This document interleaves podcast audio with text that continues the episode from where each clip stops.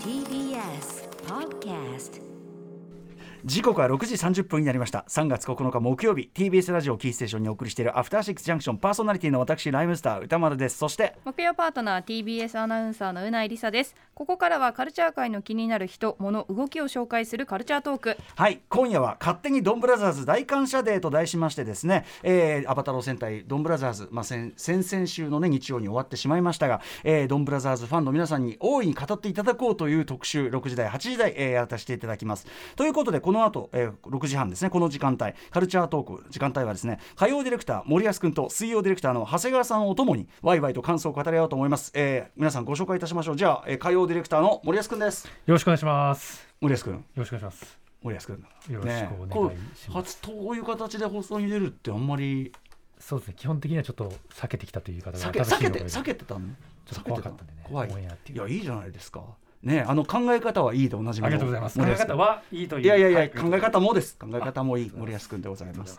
さあそして水曜ディレクターの長谷川さんです、はい、水曜ディレクターの長谷川です。よろしくお願いします。お願い長谷川さんはね、ウィークエンドシャッフル時代からのチームですからね、ちょいちょいね、声ネタっていうか、演技ものもやりますし、そうですね。うんはい。あと、なんですかね、しこうのんべい企画とあかの、 そうねですね小川はい小川さんと組んでいろんなことやってますもんやね。やらせていただいてまはすい。はいもうこうこういうとこはもうお手の物といった感じいでやいやいやいやいやありがとうございます。もう今日はこの二人が ね、もう大ぶれに乗った気持ちで二人の二大素人をでね。も二人が見るきっかけになった話とか聞きたいです後そうですよね。んいやぜひね、あの、ちなみにうないさんはドンブラは見てないから、見てないですね、でもその見てないうなえさんとかね、まあ、リスナーの多くの方もそうかもしれません、そんな方々もぜひあの見たいという気持ちに、ね、なっていただければこんなに楽しそうなんだったらっていうね。うんえーということで、えー、と現在 Amazon プライムビデオなどで全編配信中あの見ることはできますので、えー今日の放送を聞いてちょっとでも興味を持った方は作品を見てもらおうというねあのまずちょっと第1話からパンと見ていただくとねどんだけ我々がねどんだけめちゃくちゃかっていうか でも一発で聞かれますもんね。ああね一話から一話から、んということでまずはドンブラザーズアバタロー戦隊ドンブラザーズどんな作品なのか概要説明からいってみましょううないさんお願いします、アバタロー戦隊ドンブラザーズは2022年3月6日から2023年2月26日までテレビ朝日系列で毎週日曜9時30分から10時に放送された東映制作のスーパー戦隊シリーズの46作目です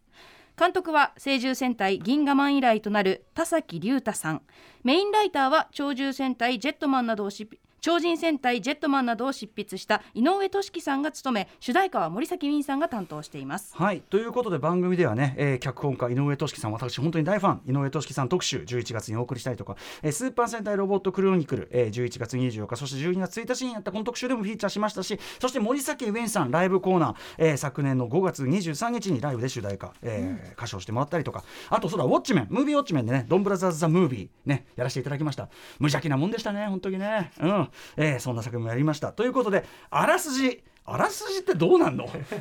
俺俺たち俺たちさこんなファンだけどさあらすじ説明できないぜ多分できないですね。できないですね。あらすじどういうことになってるのかうなえさんこちらもお願いします、はい現役女子高校生漫画家として人気を集めていた紀藤遥はある日盗作疑惑がかけられたことで連載は打ち切りとなり失意の底へそれに加えて不思議なサングラスをかけたことで人間の中に紛れ込んでいた怪人が見えるようになりその果てに出会った謎の男桃井仁から桃井太郎を探して忠誠を誓えと告げられますそして遥かは強制的に鬼シスターへと変身したことで怪人たちとの戦いに巻き込まれていくことになります時を同じくしてサルブラザー犬ブラザーキジブラザーも戦いに巻き込まれていくこととなりますが4人は共通して宅配会社で働く若い男に出会いました彼こそ遥かが探していた桃井太郎ドン桃太郎でしたはいということで まあ言われてみれば初期言のわれてみれば出だしはこうでしたね、そうですね。あのーね、サングラスかけてさ見るとこうなんかこう怪人たちが見紛れ込むのが見えるってと当時はゼあのゼイリブっていうジョジョン・カーペンターの「ゼイリブ」って映画の「あゼイリブ」みたいな設定だっつってたんだけど途中からこれ別にどう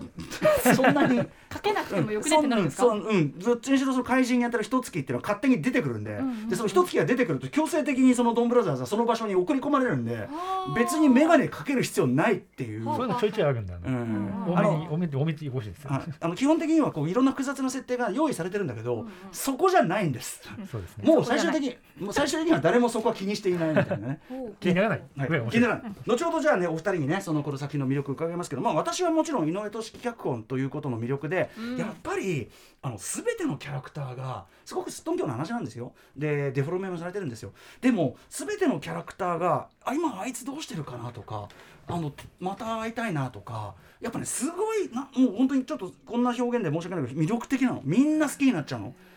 特にどうですかね、まあ、誰誰が好きみたいなねそういう話もしてもいいですけどなんかねで結局その敵チームもどんどんどんどんいっちゃえば人間味っていうかどんどんやっぱりああんかこいつらこいつらでっていう感じがして、最終的にやっぱね終わる時にはその登場した人全員に優しい気持ちで、なんか幸せで生きててくれっていう気持ち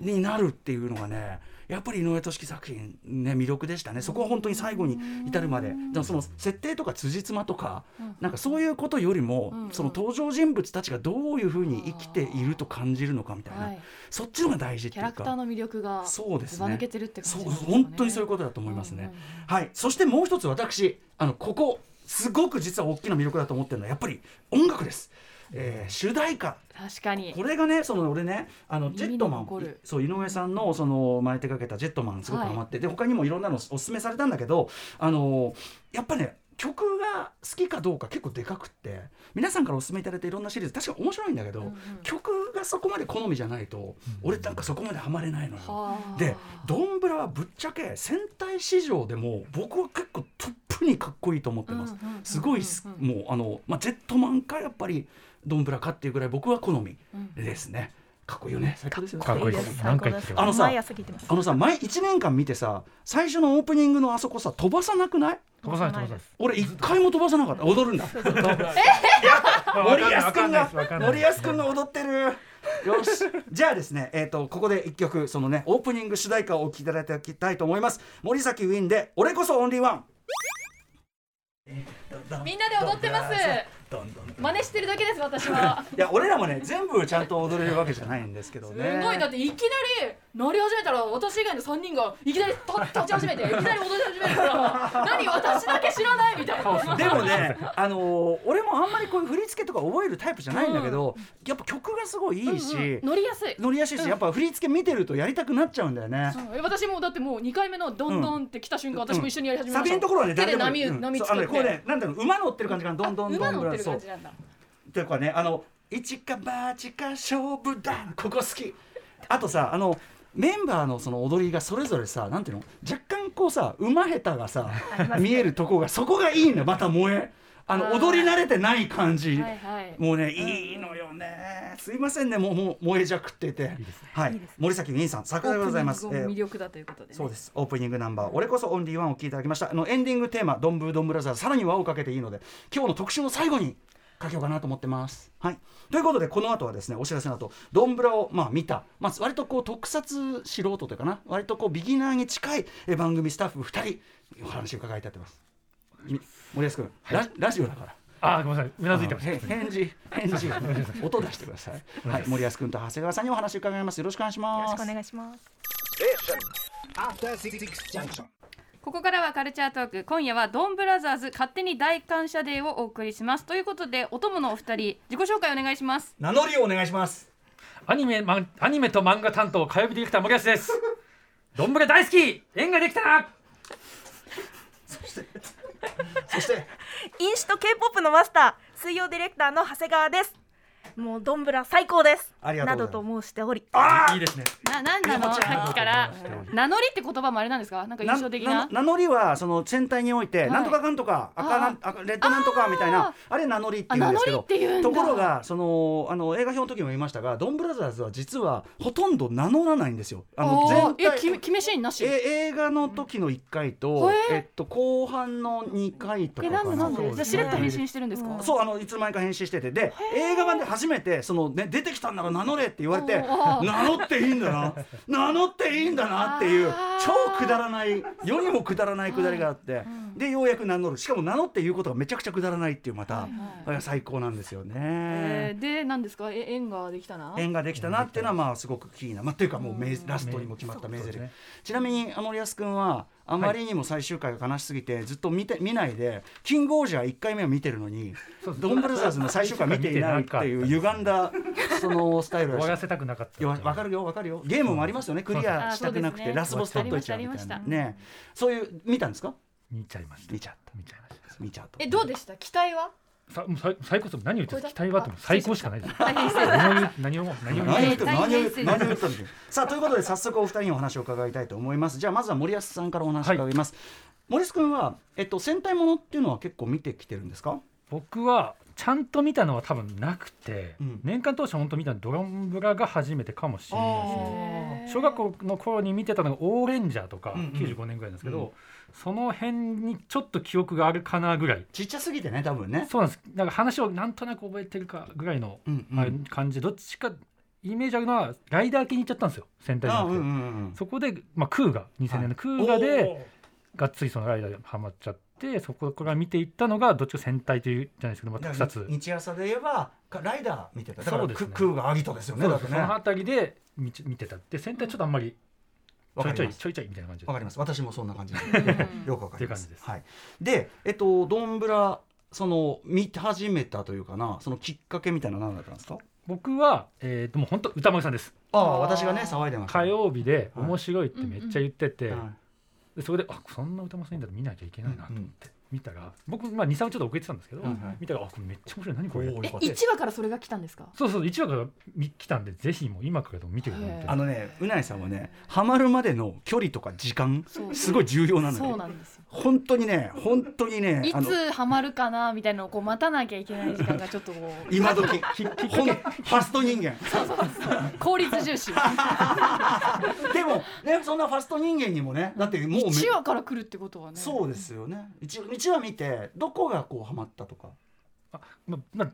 全然戦隊っぽくないといううんか、うんうんう。んうん戦隊のイメージがちょっとくっつなんかこれこんこういう戦隊なん、戦隊かなっていう感じのところが僕は、あちょっとなんか確かいにいんで面白いなと思ほっうて、うんはい、でどんどんどんどん回を重ねることでおかしいなっていういいのおかしいなって話がこううん面白いことに上がっていくんで、あこれはいいぞとうん。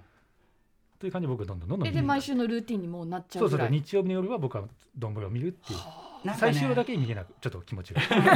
そこまでいっちゃったでもルーティンにねあのね30分だけど賞味で言うともうちょっと20分とそうかもっと20短い分かぐららいなんでだからそのコンパクトに見られるってもあるんですよね、はいはいはいだから日曜日の夜にちょっともあうー来週から仕事そでっ明日から仕事だけど確ちょっかとにほっこり本当にそうですねあーつって寝る前にとか、うん本当にお風呂入りながらとかね、うん基確か本に的にはめ20ちゃ分くくちらいだゃったそらう基本的にめちゃくちゃ後味うんうん作品なんで、あのあーつってねなりますよねお気に入りのキャラクターエピソードなんかありますか僕はキャラは僕はソノイうんソノイがすごいソ好ノイきでというのはこのノートというですね、はい主人公たちとはまた違うこれまあちょっとあのね設定とかいろいろあるんだけどそうですその敵ですかん敵ですね敵ではない敵いや敵,、まあ、敵敵か敵ほほ敵本来は敵、うんで敵というかそのもうそうですね敵敵サイド、なんだけどどんどん仲良くなっちゃうそうなんですっよていうソノイで特にソノイはやっぱドン桃太郎ね桃井太郎のことは大好きでそうなんですよああドキンちゃんみ敵たいな感じですかんドキンちゃんみたいなあの食パンマンみたいな感じ敵なのにヒ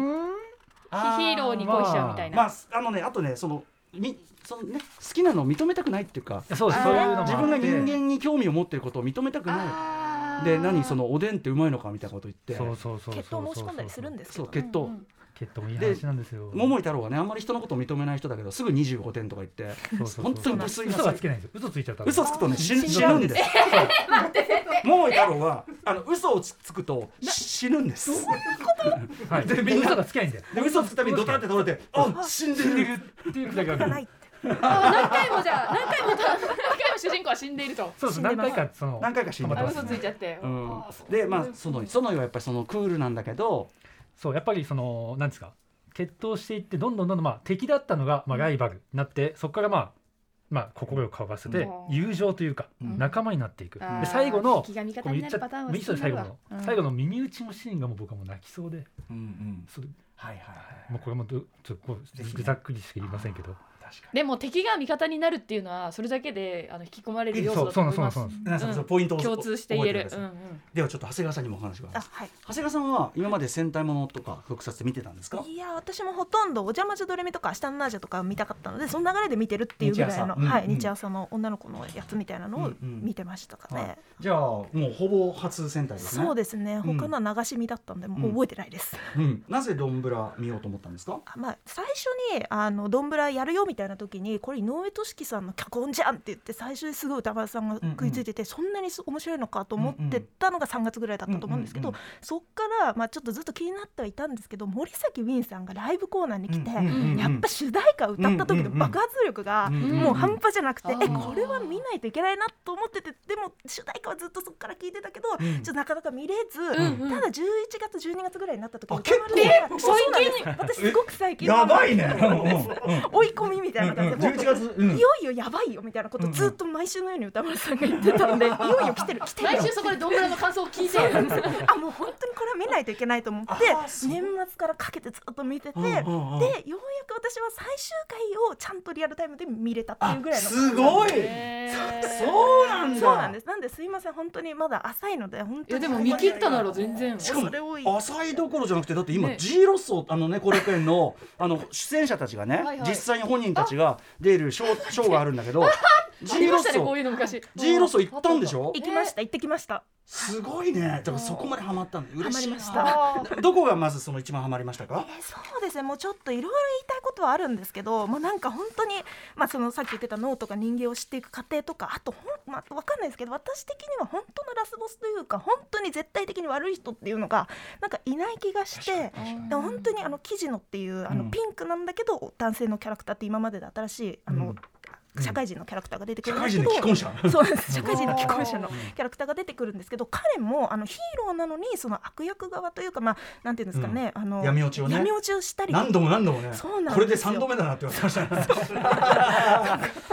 そうなんでうす、んジローっていう、まあ、あの太郎にすごい憧れてるキャラクターの子もなんか人格が二重になってたりとかもうなんかそういう本当に歌丸さんも言ってたみたいに人間味あふれるところっていうの が、あのまあ、敵いわゆる敵と言われる側にも出てくるしそのヒーロー側にも出てくる、なんかどっちも対等な関係みたいな風に思って、そこはすごくどんどん見てるうちに惹かれちゃってっていう感じですかね。推し推しキャラとかいるんですいやか推しキャラこれ本当にね選ぶのが難しいんですけど、まあ、夏美穂記事の翼その2がかかってくる話は大体好きなんですよ。ああだから三角四四角四角四角ぐらい かそそううかなんかこう成長と愛みたいななんかこう、うんなんですかねソノニがさこんななんか乙女になるなんて最初の方全く想像もつかないよねそうなんですよまたソノニがあの身を挺してうあそこなんかあれがもう本当40話と44話かな危険な相乗り白バレ黒バレっていうのがもう本当にどうしようと思ってどうしようかだよねドキドあキでそすの恋愛要素も結構いい感じなんですか恋愛とそのなんていうかなその人格なんていうか記憶を失ったような状なんていうかなこ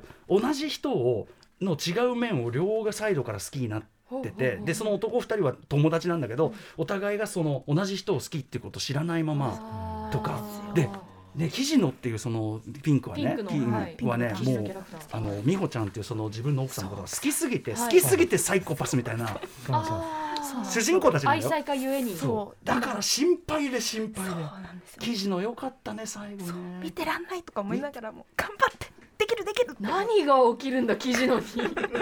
肘のやべえっすよね肘のやばい気にんなるですよ気になるちなみに G ロッソそうですね行かれて実際のキャスト陣見たわけですよね、はい見てきましたは行きたいな3月19日までだよね、いもうぜひいやもう最高でした最後のあのダンスもちゃんとやってうくれんるうので、んうわーたまんないなもうたまんないですあと本当スーツアクターの方たちを生で見れたっていうのはなかなかしなかったので、はいはいはい本当に目の前で上の高いところがバーンと落ちたりとか、うんうん盾やったりとか、うんうんこれ生で見れるのえー、いいんですか、うんうんみたいなはぁっていう結構あの大きいお友達一人客とかそういうのはいけますか全然大丈夫大で丈夫すな感はじいでうすちかは持ってる方もいらっしゃったりとうか、んうんうんはいいやーということでいやでも2人がこういう形で、まあ、私がね、まあ、ちょっと騒いだのもあのプラスになったんだったらすごく嬉しいですよこれはいやー楽しいですね楽しいね楽しいですね今日8時台もねやりますからいていいよありがとうでごすかざあいりまがすとうございます 放送前もずっと森谷さんと「いやあそこが」っていう話をしててねどうちょっとうなぎさんこの輪に入りたくなりません あの聞いてて戦隊ヒーローってやっぱ戦うものだと思ってたんですけど、うんうん皆さんから出てくるのがやっぱりキャラクターと人間関係の魅力ばっかりだから、はいだから見やすいのかなって思いましたはいとにかく戦って倒すっていうものだと思い込んででたんもですけど戦いのとこも戦いのとこちなみにですねあの CG とかがめ、まあ、これ、まあ、よくも悪くもめちゃくちゃでまたであの戦いのとこは戦いのとこでこれ合体しながらもうメンバーが文句言うのよ最初そうそそうのあーそのだからメタっぽいですそのね前が見えないとか言なってそうそうそうそうなんでな私なんで味なのよと か言ってとかあーそういうなんかね戦ってる間もしきっきりなしになんかそういうくだらないこと言ってて、はいはいはいそれでも楽しいだから相手をぶっ倒すで倒すっつっても殺すわけじゃなくて、はいそのなんていうかな正気に戻すみたいな人間に戻してあげるって戦いううだからなんていうかなそのた勝つことが目的じゃないんだよね別にね。へーそれよりもなんかそのそれぞれが負った業みたいなものを、まあ、ポイント制みたいなちょっと謎の設定があるんだけど、うんうん自分が負った業をなんかその善行を施すことで返していくみたいなのが一応大筋としてあるんだけどただそんなのも目的ではなくてうんうんなんかなんだろうね生き人間模様を見せるための装置ぐらいになってあるもう本当にそういうことと思っていただいていいしなんかね見てくうちもうもういいよとそのそうですねもうもうその勝ち負けとかそのその件はいいから仲良くみんなで暮らしていこうみたいなそへーそれよりお前らがどんぶらに集まってわちゃわちゃやってるところを見たいみたいな。何かっていうとどんぶらに集まって会議したりするとかもう最高じゃない ノート3人もねずっとどんぶらにいますから敵の時時からもう来てるもんねそうなんそうです編集長編集長編集長そうねその座いいよねその座町の町の上でのあの人だよねあの町の町の上でねあのあの映画作ってるあれのさ助監督じゃないけどあのほらあの萩萩原あのみのりさんのさあの元彼みたいなそんなことはどうでもいいあのどうでもよくないねそうそうそうそんなキャストの皆さんも出ておりますのでということで、えーうなぎさんもちょっと興味を持っていただいたでしょうか、ということで8時台今度はですね特撮クロートおじさんたちが集まってですねこれはこんなにね牧歌的じゃないよこっちは うるさいと思うよすごいねやかましいおじさん来ますんでねということで引き続きえっ、とまああのこのアフターシックスジャンクション曜日ディレクターの色というのはやっぱり素性に出るところも魅力だと思っておりますので火曜日の森保君そして水曜日の長谷川さん、えー引き続きこの番組ともどもよろしくお願いいたしますおよ二ろしく人おありが願というござしますいましたありがとうございましどうもそたして明日のこの時間はムービーウォッチメンでございます逆転のトライアングル評論します Station. After Six Junction.